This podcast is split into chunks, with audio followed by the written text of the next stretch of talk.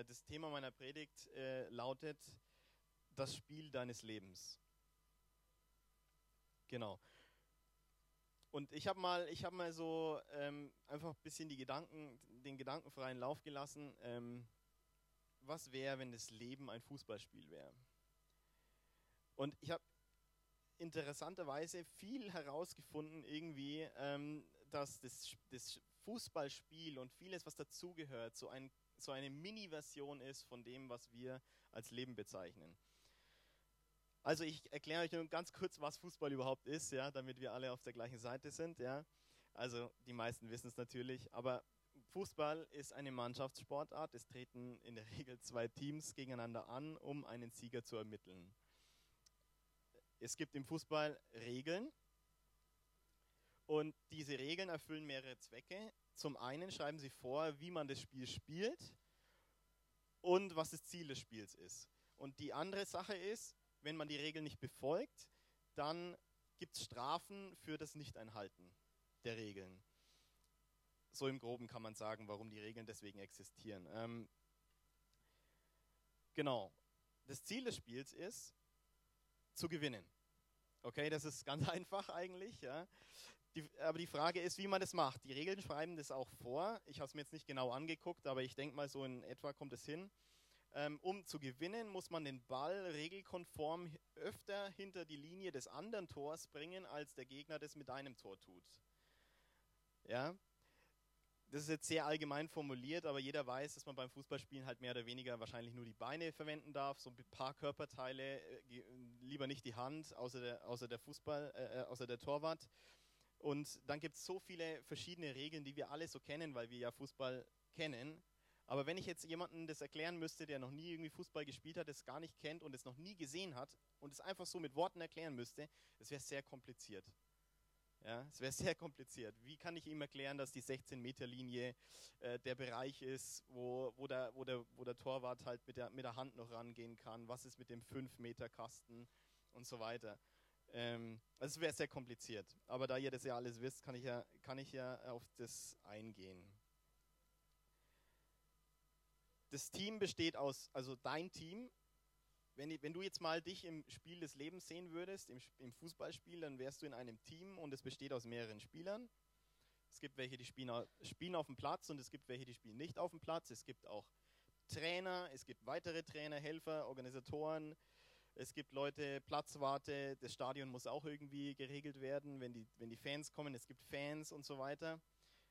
Ähm, dann hat jeder Spieler Stärken und Schwächen und es gibt einen Trainer, der seine Mannschaft kennt.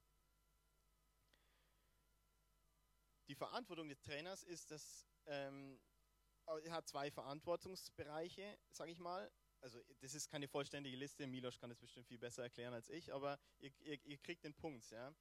Ähm, es gibt eine Taktik, die der Trainer festlegt. Ja? Der Trainer schaut sich den Gegner an, beziehungsweise ein Team von vielen Mitarbeitern schaut sich äh, den, den Gegner an und, und die analysieren, okay, was können wir tun, um diesen Gegner zu bezwingen. Ja?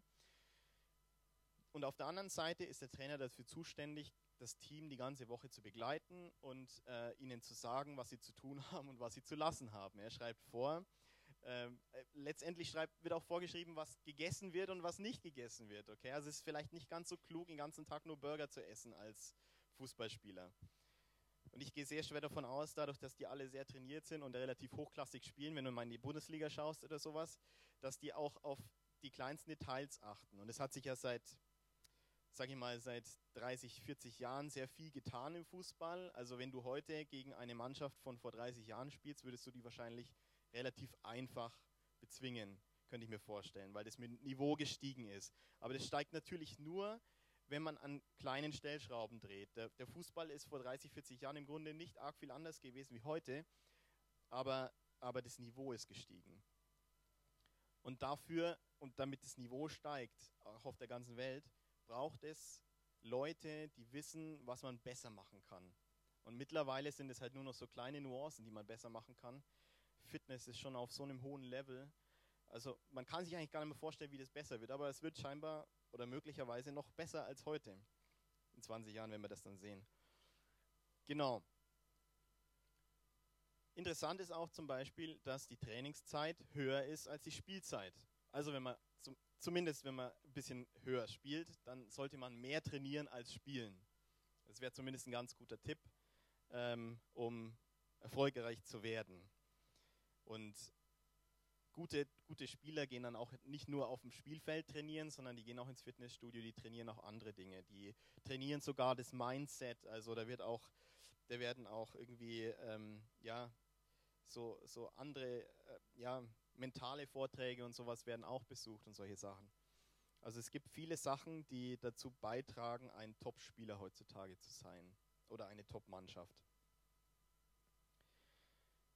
Und das Ziel eines Fußballspielers ist es, wenn er ein anständiger Fußballspieler ist und kein Fauler, ist es erfolgreich zu sein. Also ich bin, wenn ich Fußball spiele, ich will nicht einfach nur da sein und dastehen oder irgendwas, keine Ahnung, nicht wissen, was ich tue, sondern ich will auch erfolgreich sein. Ich will mich auch steigern, ich will wachsen und so weiter. Und für Leistungen bekommt der, der Fußballspieler normalerweise Lob und Anerkennung, äh, Lohn und Anerkennung, Lob und Anerkennung sicher auch. Er bekommt auch einen Lohn, wenn er gut spielt. Da brauchst du heutzutage gar nicht mal so mega hoch spielen, da kriegst du schon was bezahlt. Weil Fußball bei uns in Deutschland relativ weit verbreitet ist und eigentlich auch, kann man auch Geld damit verdienen. Nicht nur in der ersten Liga.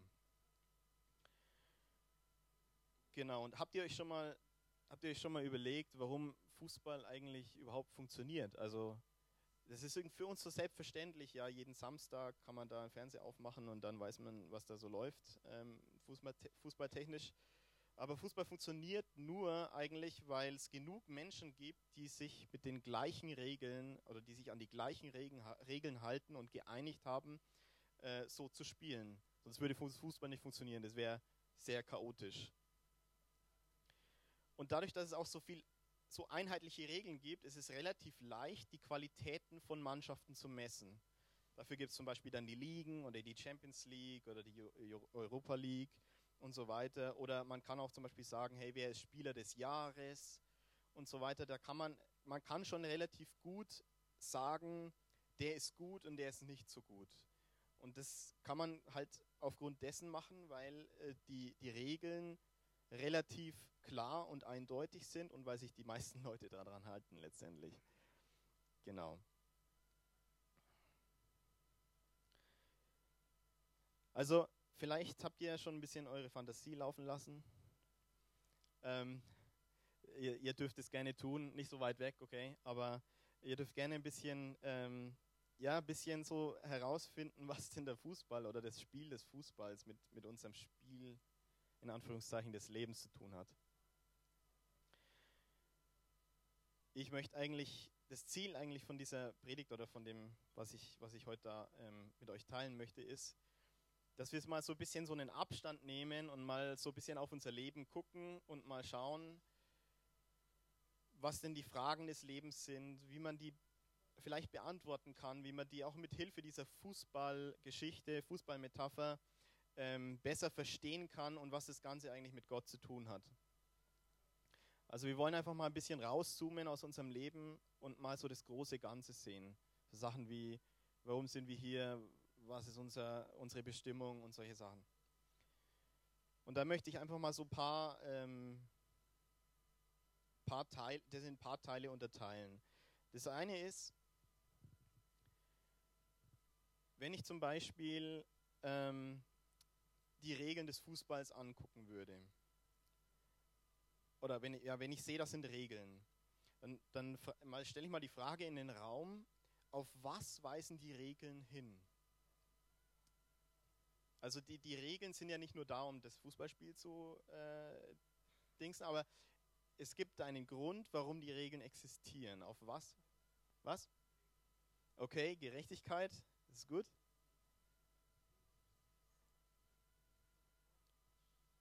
Äh, Ordnung, okay. Die Frage ist gar nicht so einfach zu beantworten, weil sie relativ weit wahrscheinlich ist. Aber auf was ich hinaus möchte, ist, Regeln weisen auf einen Regelmacher hin. Okay?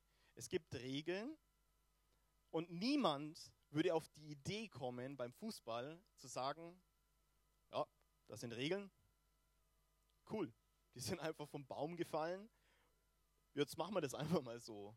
Oder niemand hat einfach Fußballspielen ähm, so begonnen, einfach so aus dem, aus dem Nichts, äh, ohne, also, ohne sich irgendwie auszudenken, dass, dass gewisse Dinge sich, wie gewisse Dinge sich verhalten müssen und so weiter. Ja.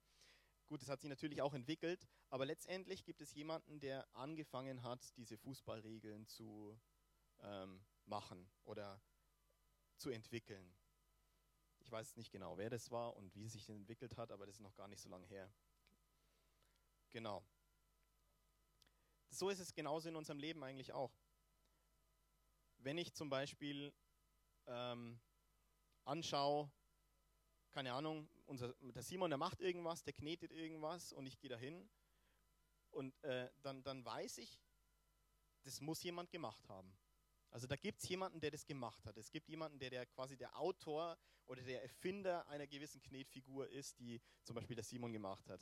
Ich gehe dann davon aus, dass der Simon das war, wenn ich das sehe, weil die Johanna spielt nicht so viel mit Knete. Genau. Aber ich weiß zumindest, es, ich weiß, dass es jemanden gibt, der das gemacht hat. Und so ist es zum Beispiel im Fußball eben auch mit, ähm, mit den Regeln ähm, und dem ganzen Spiel an sich. Ich weiß, ähm, es kommt irgendwo her. Es ist nicht einfach vom Baum gefallen, es ist nicht einfach irgendwie entstanden. Da hat sich jemand Gedanken gemacht, auch über die ganzen Jahre und Zeiten. Genau. Und im Leben ist es bei uns auch so. Es gibt zum Beispiel gewisse Prinzipien wie die Erdanziehungskraft. Die ist auch nicht einfach so entstanden. Die ist da und man kann sie messen. Oder Bäume, die Umwelt, die Natur, Tiere, wir Menschen und so weiter. Und diese ganzen Dinge und ganzen Prinzipien und Regeln, zum Beispiel auch, dass du jemanden nicht töten sollst, ist vielleicht keine gute Idee. Ähm, warum weißt du das? Und was sagt mir das eigentlich? Ja? die ganzen Dinge weisen auch auf, auf einen Schöpfer hin oder auf einen Erfinder hin und diese Person ist Gott. Es ist wirklich, man muss eigentlich richtig krass, super krass blind sein, um das eigentlich nicht erkennen zu können. Weil, weil äh, es ist so, wie wenn Gott an jedes Atom in unserem Universum ein Hinweisschild hingemacht hätte. Hey, hallo, ich bin da, ich bin da, hurra, hol mich, äh, be, äh, begegne mir, ich, ich, möchte, ich möchte dich kennenlernen, komm zu mir, ich bin da. Genau. Also Gott ist nicht versteckt. Oft denken die Leute ja, keine Ahnung, Gott ist irgendwie unsichtbar, man kann ihn schlecht sehen. Und, aber wenn ich jetzt das mal mit Fußball vergleiche oder sowas, ist mir einfach aufgefallen, okay, ja, also stimmt, das sind Regeln, das sind, da ist ein Spielprinzip, da, das weist auf irg irgendwie einen nicht also nicht auf einen Zufall hin. Das ist nicht einfach so entstanden. Und so ist in unserem, in unserem Leben auch. Ähm, es gibt so viele Dinge, die auf Gott hinweisen. Und Gott ist nicht versteckt, habe ich mir jetzt da aufgeschrieben. Es ist mir ganz wichtig, euch mitzuteilen, dass Gott nicht ähm, unsichtbar in dem Sinn ist. Also nicht, die Bibel sagt, Gott ist unsichtbar, aber Gott ist nicht so unsichtbar, dass wir ihn nicht erkennen können. Okay, da gibt es einen Unterschied. Und die Offenbarungen und äh, Worte, die, die er sich von Anbeginn der Zeit ausgedacht hat, die hat er sogar niedergeschrieben, damit wir ihn noch besser finden können. Und das Wort äh, Gottes äh, ist, ist dieser Ort, wo das niedergeschrieben ist, die Bibel. Genau. Eine Sache, ähm, äh, die noch ganz wichtig ist beim Fußball. Fußball macht überhaupt keinen Sinn, wenn Fußball keine, kein Ziel hätte. Okay? Also im Fußball gibt es ein Ziel und das Ziel ist zu gewinnen. Das Ziel ist, den Gegner zu besiegen, indem man mehr Tore macht als er sozusagen, als, als der Gegner. Und so gibt es im Leben auch ein Ziel. Und das Leben macht genauso wenig und vielleicht sogar noch viel weniger Sinn wie ein Fußballspiel ohne Ziel. Stell dir mal vor, du, hast, du spielst Fußball und du hast keine Ahnung, was das Ziel des Spiels ist. Du irrst da rum auf dem Fußballplatz, du schießt den Ball vielleicht irgendwo hin. Vielleicht weißt du, dass da einen Ball gibt und du solltest den Ball treten. Vielleicht weißt du auch gar nicht, dass du den Ball benutzen sollst. Warum steht der Ball da überhaupt rum? Du, also du bist so ohne Ziel. Und der Witz ist, dass eigentlich die meisten Menschen auf diesem Planeten das Leben genau so leben.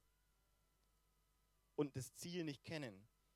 Und ich möchte kurz ein bisschen so einige Ziele, die Gott für uns auch sich ausgedacht hat, ähm, nennen. Und zwar in zum Beispiel in 1. Timotheus 2, Vers 3 bis 4 steht, ähm, das ist gut und wohlgefällig vor Gott, unserem Heiland, welcher will, dass alle Menschen gerettet werden und sie zur Erkenntnis der Wahrheit kommen. Genau. Also Gott will nicht, dass wir sinnlos durch die Gegend irren und ähm, nicht wissen, was wir tun sollen und was wir nicht tun sollen, sondern er möchte, dass wir aus diesem Schlamassel irgendwie der, der Unperfektheit des Menschen rauskommen durch seine Hilfe und dass alle Menschen gerettet werden. Und ähm, du kannst eigentlich, wenn du die Bibel aufschlägst, kannst du, ist es sehr schwierig, Gottes Willen nicht zu finden. Du fängst schon an, äh, es geht eigentlich von, von, vom ersten Buch bis zum letzten Buch. Nehmen wir mal nur das erste Buch und nur das letzte Buch zum Beispiel. Im ersten Buch siehst du, dass Adam und Eva geschaffen wurden. Es war alles wunderschön, alles perfekt. Und vielleicht hast du schon rausgelesen oder einfach das gecheckt. Der Mensch ist geschaffen worden für Gemeinschaft, für enge Gemeinschaft mit Gott. Das war der Grund, warum Gott den Menschen gemacht hat. Ich meine, Gott hätte auch unter sich bleiben können. Er hätte auch sagen können, ja, mein Sohn, der Heilige Geist, uns geht's ganz gut, wir brauchen niemanden.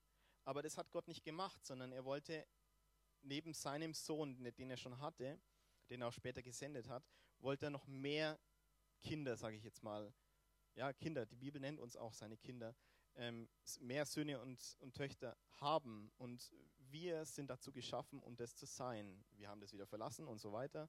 Das ist ein anderes Thema. Aber hier siehst du schon mal, dass Gott für uns ähm, eine Daseinsberechtigung hat. Okay, also wir sind gemacht worden, um zu sein, so wie Gott sich das gedacht hat. Und genau. Und in der Offenbarung zum Beispiel lesen wir dann auch, dass dass es einmal ein Ende geben wird für diese Welt. Okay? Also es gibt irgendwann mal den Zeitpunkt, wo diese Welt aufhört zu existieren, sogar physikalisch. Gott wird einen neuen Himmel und eine neue Erde schaffen und diese Welt, wie wir sie kennen, wird irgendwann vergehen. Davor wird zum Beispiel auch noch das tausendjährige Reich geben, wo Gott die Erde säubert, in Anführungszeichen, und, und sauber macht und dann tausend Jahre hier auf dieser Erde mit uns regieren möchte. Das ist zum Beispiel auch so eine Sache. Und ähm, wir sprechen immer von Himmel zum Beispiel und das ist zum Beispiel eine Sache, oder die Ewigkeit, das ist zum Beispiel eine Sache, die Gott in unser Herz gegeben hat. Die Bibel sagt zum Beispiel auch, dass Gott die Ewigkeit in unser Herz gegeben hat, damit wir danach suchen, damit wir suchen, hey, was ist der Sinn des Lebens, was ist meine Aufgabe hier auf dieser Erde? Und der Himmel oder auch, ja, der Himmel, den stellen wir uns immer so abstrakt vor. Aber eines Tages wird dieser Himmel nicht einfach nur mehr abstrakt sein, sondern es wird eine neue Erde und einen äh, neuen Himmel anfassbar auch geben, wo Gott mit uns zusammen leben möchte. Und Gott will, dass wir alle dahin kommen. Das ist Gottes Absicht auch. Das ist auch ein Ziel des Lebens. Gott will nicht, dass du verloren gehst. Gott will nicht, dass du machst, was du willst und danach stirbst und in die Hölle gehst, sondern Gott, das ist nicht Gottes Wille. Gottes Wille ist, dass wir zusammen mit ihm in Ewigkeit leben. Genau. Und wenn wir dieses Ziel nicht kennen und auch dieses, dass unser Leben, sagen wir mal 80, 90, 100, sagen wir mal 120 Jahre maximal dauern könnte und danach vorbei ist und dann Gottes Herrlichkeit kommt, wenn du nicht mit dieser Erwartung lebst, dass dieses Leben eigentlich echt nur kurz ist. Ich meine, ich bin jetzt 33 Jahre alt. Ähm, ich habe vielleicht noch 50, 60, 70, keine Ahnung. You know, äh, keine Ahnung. Jahre vor mir, ähm, das ist ungefähr so circa das Doppelte von dem, was ich schon gelebt habe. Kann, kann ich vielleicht noch leben? Mal schauen. Mal schauen, ob ich das will. Genau. Und mal schauen, ob Jesus vorher kommt oder so, ja. Aber ich wünsche mir mehr, mehr und mehr einfach diese Perspektive in die Ewigkeit zu haben, ja. Also nicht einfach nur auf dieses Leben hier zu schauen, sondern weiter zu schauen. Weil oft ist es so, dass uns irgendwie dieses Leid oder diese oder Krankheit oder Not oder sowas uns so viel aus diesem Leben klaut und raubt, Ähm, und wir eigentlich aufhören oder vergessen, dass das nur ein kurzer Zeitpunkt ist. Paulus sagt es auch. Ja, es ist nur ein kurzer Zeitpunkt und danach werden wir die Herrlichkeit Gottes in seiner ganzen Fülle erleben. Das heißt nicht, dass wir Gottes Herrlichkeit und Fülle auch nicht hier auf dieser Erde erleben dürfen. Das dürfen wir. Ähm, genau, aber diese, diese Ewigkeitsperspektive ist total wichtig. Und das ist das, was wir als Christen, an, das ist ein Vorteil, den wir als Christen haben, als Gläubige. Ja? Wir wissen, da gibt es ein Ziel, es, es gibt ein Ende, es, alles Leid hört irgendwann auf und keine Katze tut keinem, keiner Löwe tut irgendeiner Maus irgendwas zu schaden und so weiter. Das wird irgendwann kommen. Das ist total unvorstellbar, aber es wird so sein. Und wenn du im Fußballspiel das Ziel nicht kennst, dann irrst du da rum. Und wenn du im Leben dieses Ziel auch nicht kennst, dann irrst du im Leben auch rum. Und wir müssen nun mal unsere Augen aufmachen oder auch in unser eigenes Leben schauen. Wenn wir nicht Gottes Wege gehen, dann irren wir auch irgendwo rum. Und das will Gott nicht. Genau. Und dann noch zu den Regeln des Spiels. Also Gott hat sich Regeln ausgedacht für unser Leben.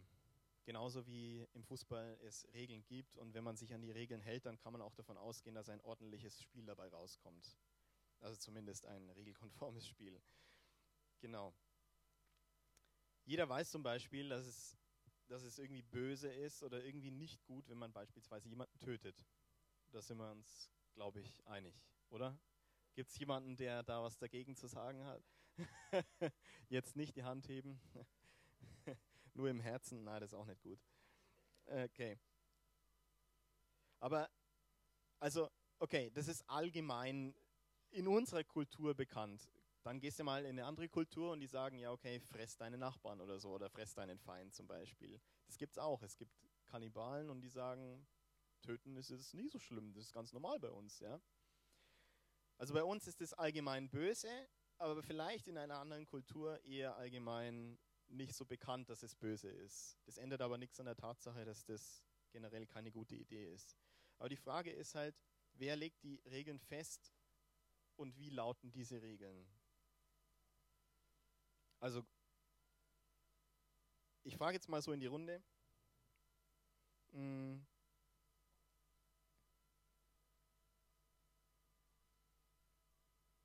Genau. Wie würdest du definieren, was gut und böse ist?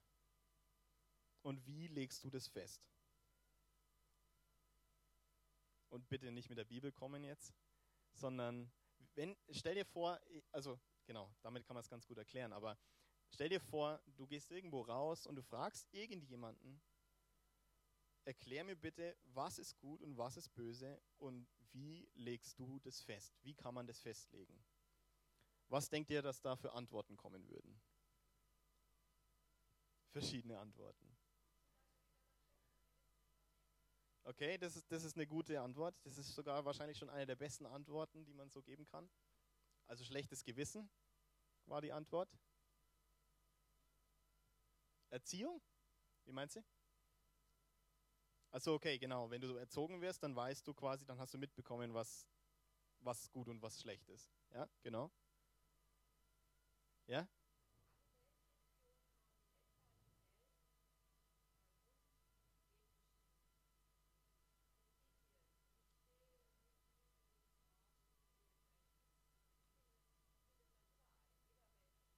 Ja, mehr oder weniger, genau. Also.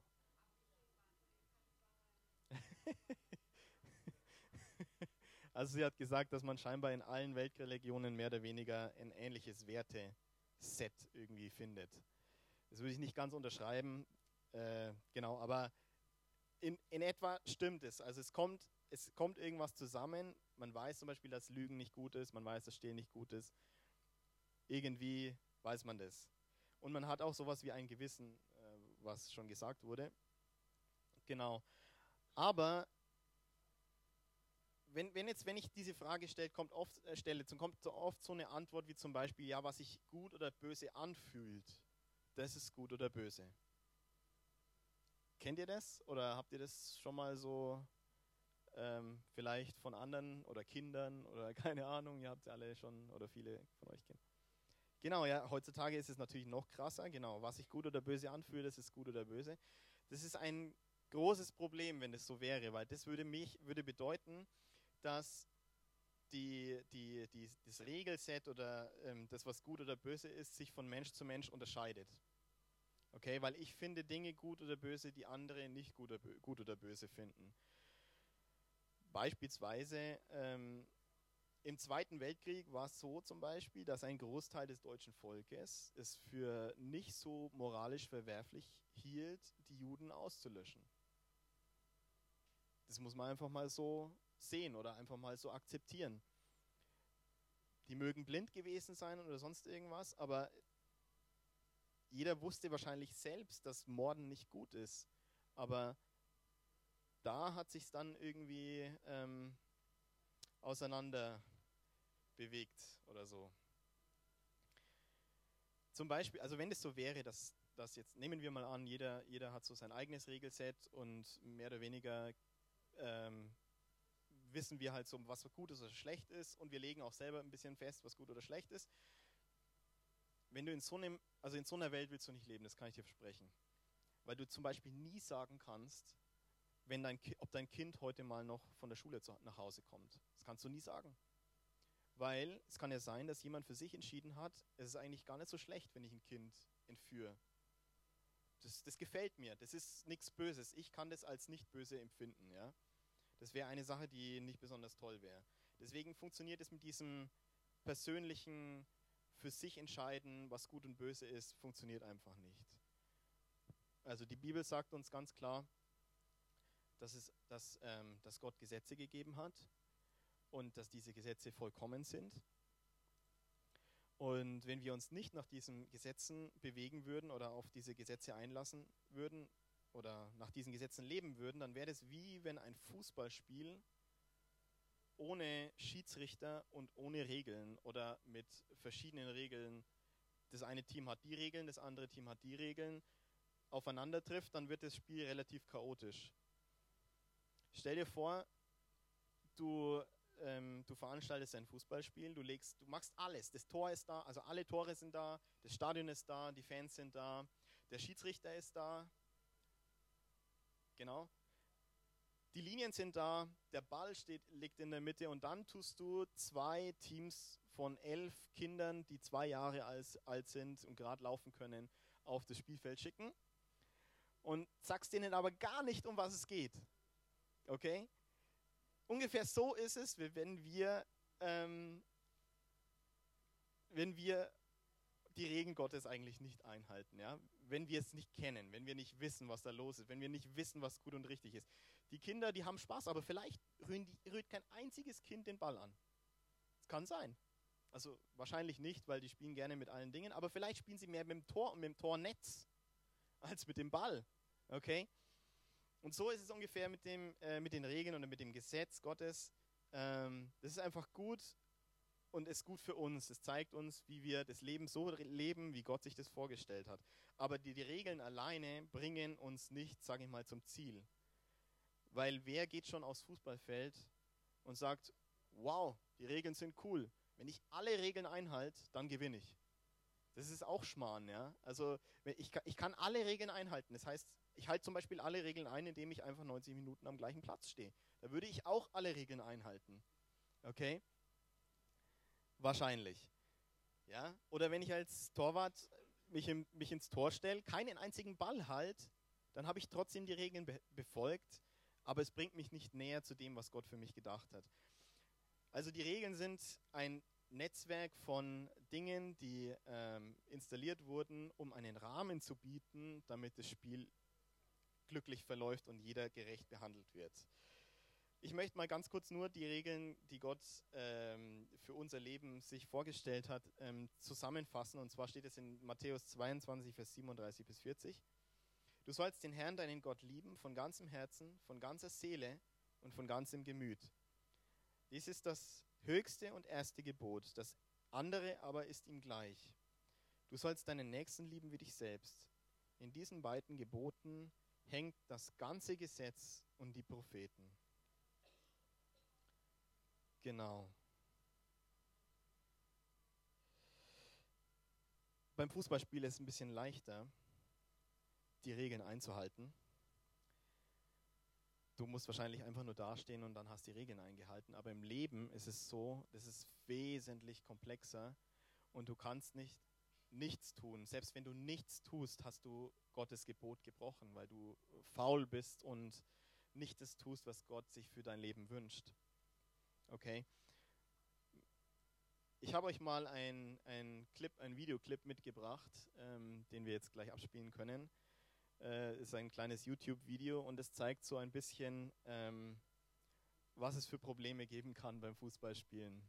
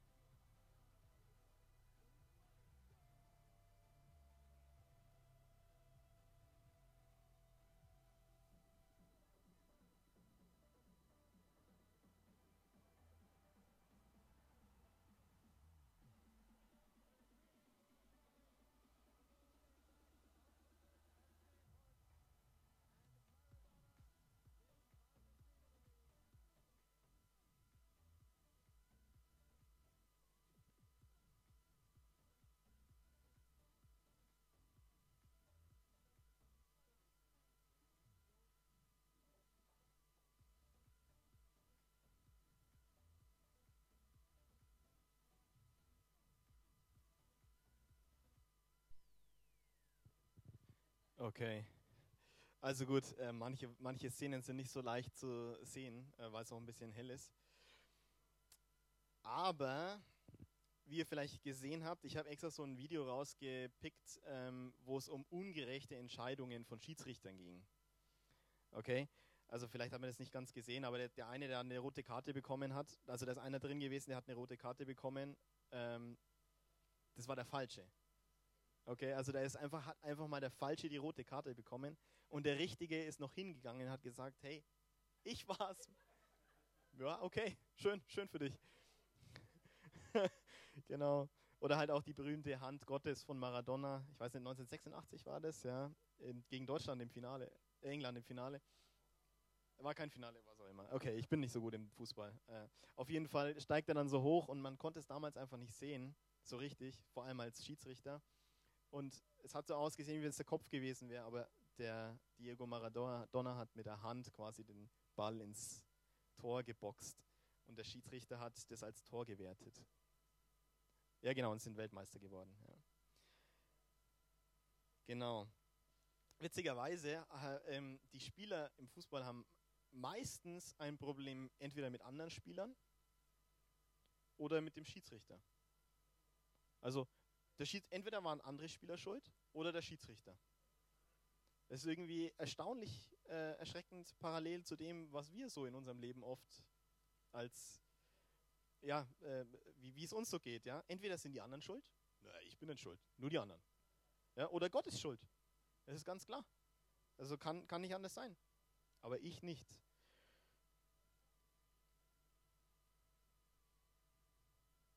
Genau, aber ja, heutzutage ist es so, dass, dass die, die ähm, Spiele ein bisschen besser ablaufen, wenn man so einen Videoassistenten und so weiter, das hilft schon ganz gut, die Regeln durchzudrücken.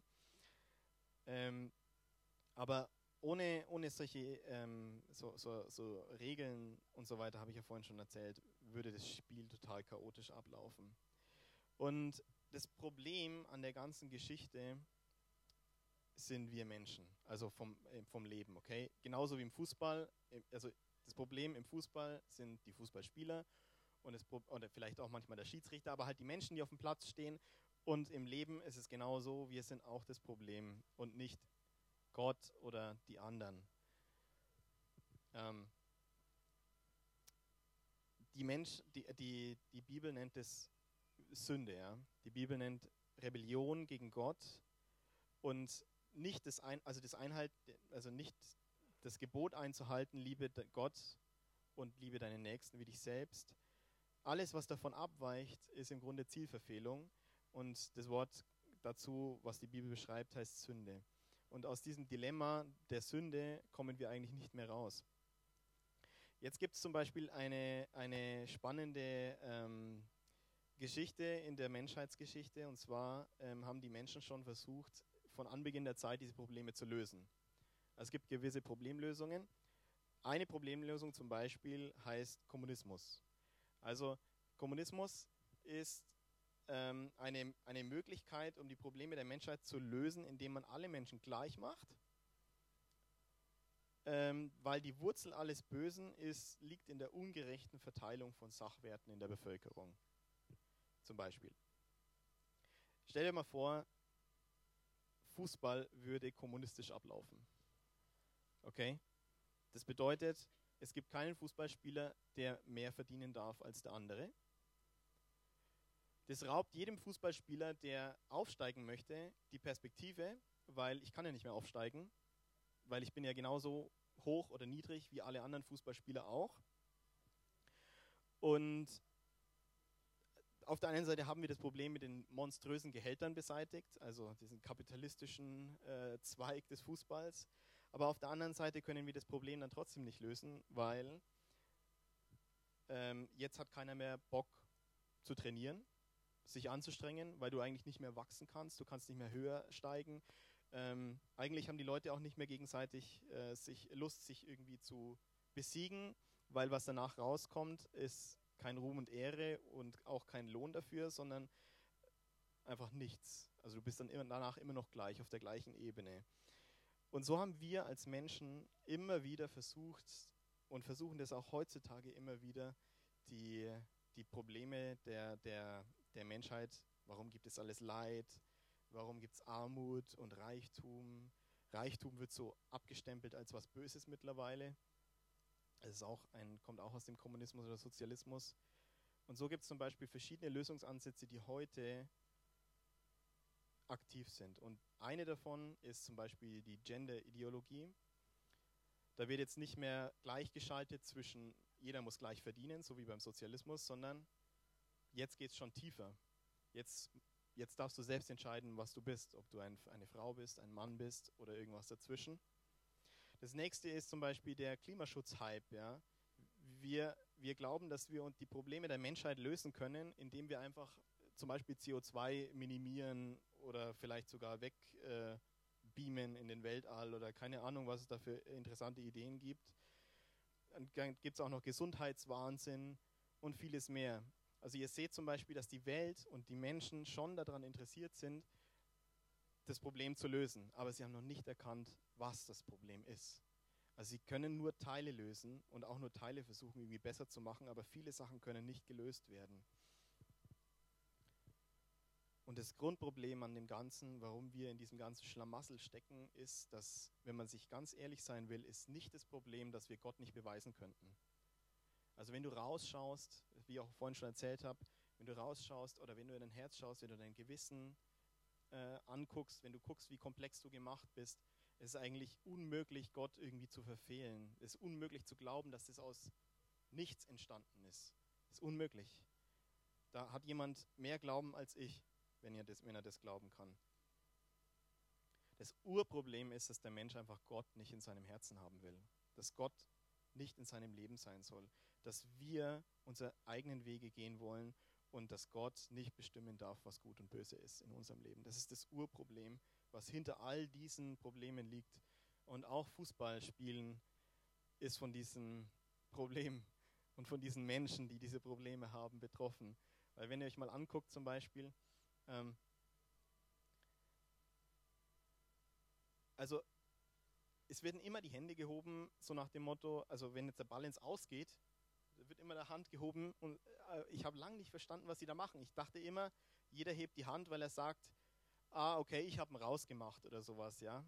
Aber nee, nee, das wird nicht gemacht, sondern, ja, ich will den Ball haben, ich, ich muss einwerfen, ja, genau. Je, aber jeder hebt einfach den Arm, ja. Das diese Ungerechtigkeit.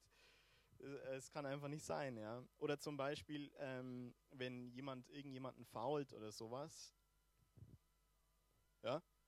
Ich weiß nicht, oder, oder, oder, oder keine Ahnung, die, die Strafe wird nicht anerkannt. Ähm, also es ist schon immer ganz witzig, auf Fußball zuzuschauen und auch selber zu spielen, weil selbst, wenn man es selbst spielt, dann kommt man auch in diesen Modus, weil ich bin auch ein Mensch der in diesem System irgendwo äh, lebt. Genau. Genau. Und diese Zielverfehlung ist, wie gesagt, die Sünde. Und das ist eine, eine, eine Sache, die gelöst werden muss. Und die können wir nicht selber lösen. Und dafür ist Jesus auf die Welt gekommen. Und nur, nur noch ähm, zum Schluss was, äh, was Gott eigentlich gemacht hat oder was Gottes Plan ist für uns, ähm, möchte ich noch eingehen. Und zwar hat Jesus in Johannes gesagt, also im Johannesevangelium, dass er gekommen ist, dass er die Welt rette. Und er schreibt auch zum Beispiel, dass er gekommen ist, Sünder zur Umkehr zu rufen. Also wir sind getrennt von Gott, wir sind ähm, im Spiel des Lebens, spielen wir eigentlich Chaosfußball von Grund auf spielen wir so. Wir können nicht richtig Fußball nach Regeln spielen. Das ist unmöglich für uns Menschen. Wir müssen das erst lernen, was es bedeutet, nach den Regeln des Lebens zu spielen. Und dafür ist Jesus gekommen. Er ist gestorben und er ist auferstanden, damit die Sünde ein für alle Mal besiegt ist und damit es möglich ist, dass wir überhaupt umkehren können. Und noch eine Sache, die äh, Oft ist es so, ja, keine Ahnung, ähm, wir hören die Botschaft, dass Jesus für uns gestorben ist und dann heben wir mal kurz die Hand und sagen, ja, ich will Jesus mein Leben anvertrauen, aber danach spielen wir oft auch immer noch Chaos-Fußball. Also wer von euch kennt das? Ähm, also ich kenne es leider auch. Ich habe irgendwann mal mich bekehrt, sozusagen bekehrt, aber ich würde es nicht Bekehrung nennen, weil sonst hätte sich ja was verändern müssen. Und irgendwie ist danach nichts oder nicht viel anders geworden. Und ich möchte euch mal herausfordern, mal in der Bibel zu lesen, was es eigentlich bedeutet, umzukehren. Was es bedeutet, eigentlich zu Jesus zu kommen und diese, diese, dieses Geschenk, dass Jesus die Sünde besiegt hat für mein Leben und dass er mich herausrufen möchte, anzunehmen. In der Bibel zum Beispiel, wenn du in die Apostelgeschichte schaust, wie die Leute das gemacht haben, wie die von Jesus gesprochen haben und was die Botschaft war. Die eine Sache war, dass wir umkehren müssen, dass wir Buße tun sollen. Also das alte Wort Buße bedeutet im Grunde Umkehr. Also du läufst in die eine Richtung als Sünder und du erkennst, nee, ich will das nicht mehr, ich will jetzt Gott nachfolgen, dann läufst du in die andere Richtung. Das ist Umkehr. Und eigentlich sollte unser Leben so ausschauen. Es sollte auch geprägt sein von Umkehr. Es sollte geprägt sein von dem Willen Gottes, dass wir den Willen Gottes tun.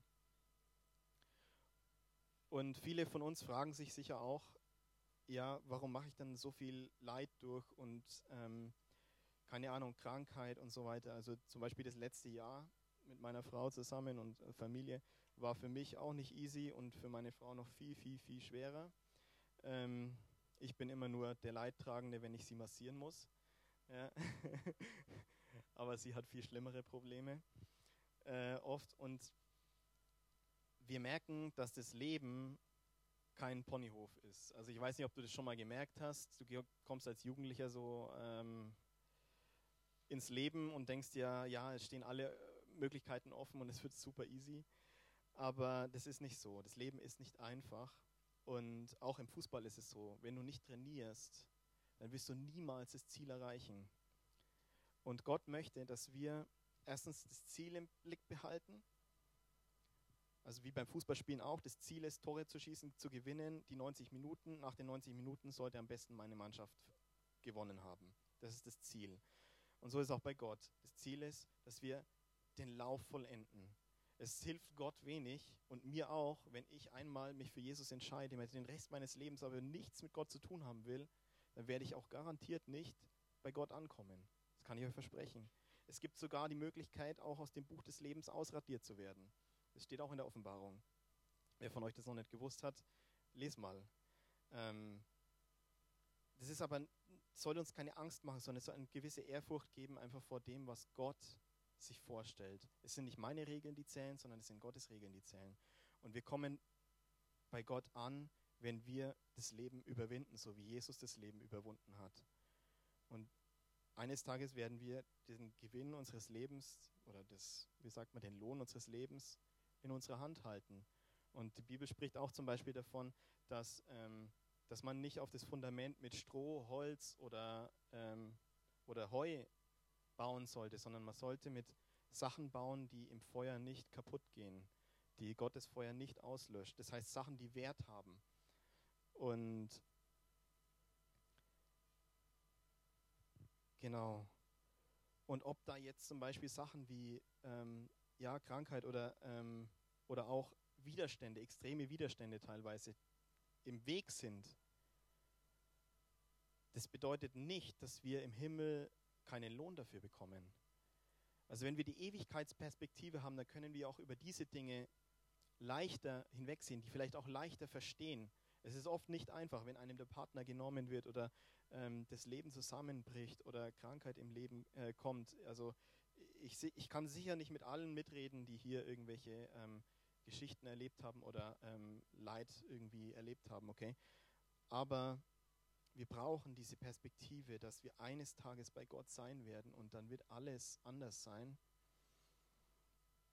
Und es gibt uns auch für dieses Leben auch eine Gewissheit, dass Gott sich auch um uns jetzt kümmern möchte. Es ist nicht so, dass wir hier im Leben nur die Hölle erleben müssen, sondern Gott ähm, will auch, dass es in unserem Leben auch jetzt gut geht, aber vielleicht nicht überall und immer. Und vielleicht auch nicht jetzt.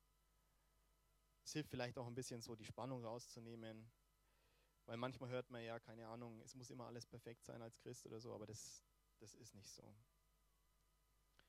Genau. Und wenn du gläubig bist, dann befindest du dich eigentlich jetzt im Training. Und ich möchte dir Mut machen, dass das Training hart ist, dass es einfach manchmal weh tut und ohne Schmerzen ist es nicht möglich, stärker zu werden. Vielleicht weiß das jemand sportphysiologisch. Wenn du zum Beispiel trainierst, dein Muskel wird verletzt innerlich, da gibt es ganz kleine Risse und nur weil er verletzt wird, ähm, wird später mehr Muskelmasse aufgebaut, als vorher da war. Okay? Also ich sage jetzt nicht, dass du im Leben verletzt werden musst, aber ich sage nur, das Leben kommt mit unerwarteten Wendungen aber wenn wir mit der Kraft Gottes durchs Leben gehen, dann werden wir stärker, stärker und stärker und stärker, auch wenn sich das nicht immer so anfühlt. Genau. Vielleicht könnt ihr euch einfach ein bisschen mitnehmen, hey, dein Spiel ist wie so ein Fußballspiel im Leben.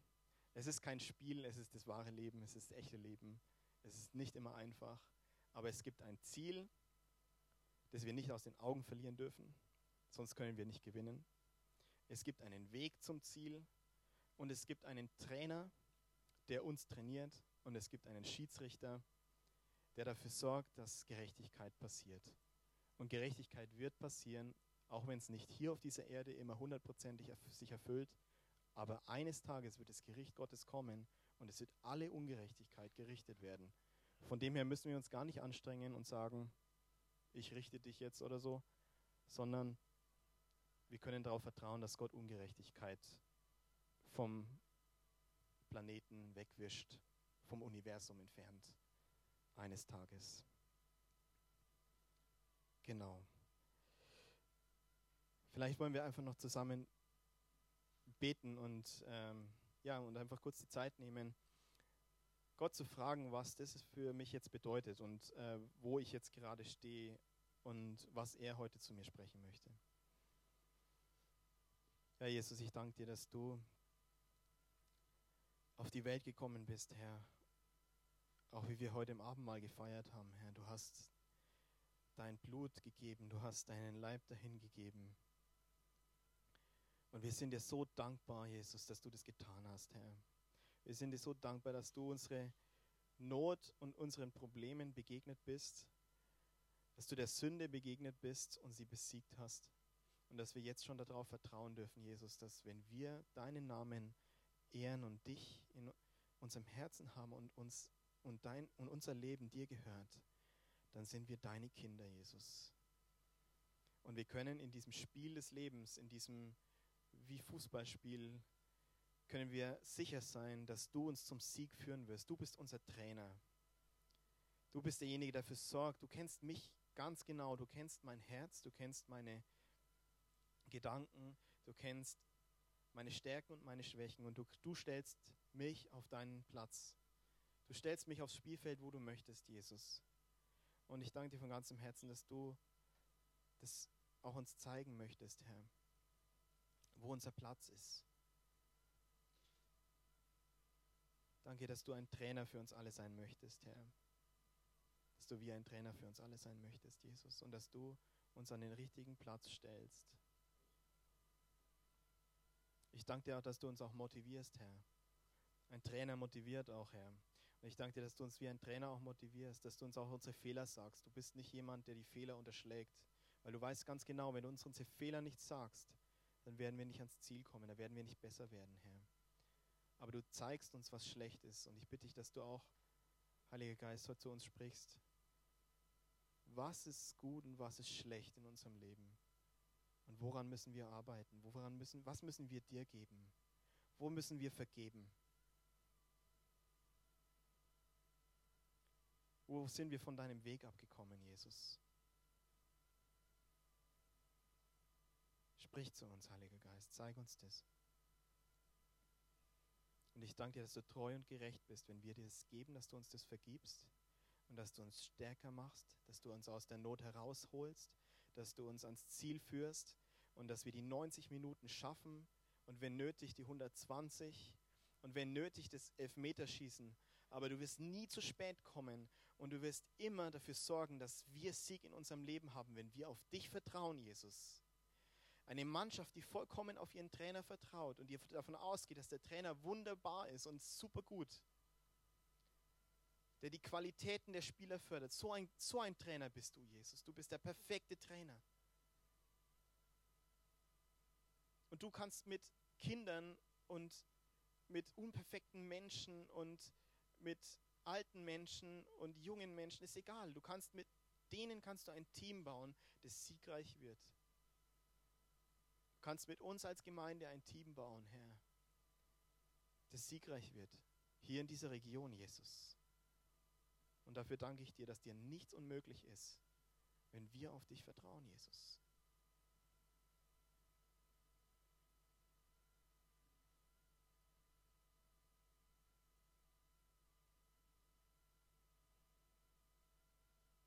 Halleluja. Lass dein Wort fallen tief in unsere Herzen, Herr. Und was, was du, Heiliger Geist, heute durch mich geredet hast zu den Menschen, das soll aufgehen. Und alles andere soll vergessen werden, Jesus. Das bitte ich in deinem Namen, Herr. Amen.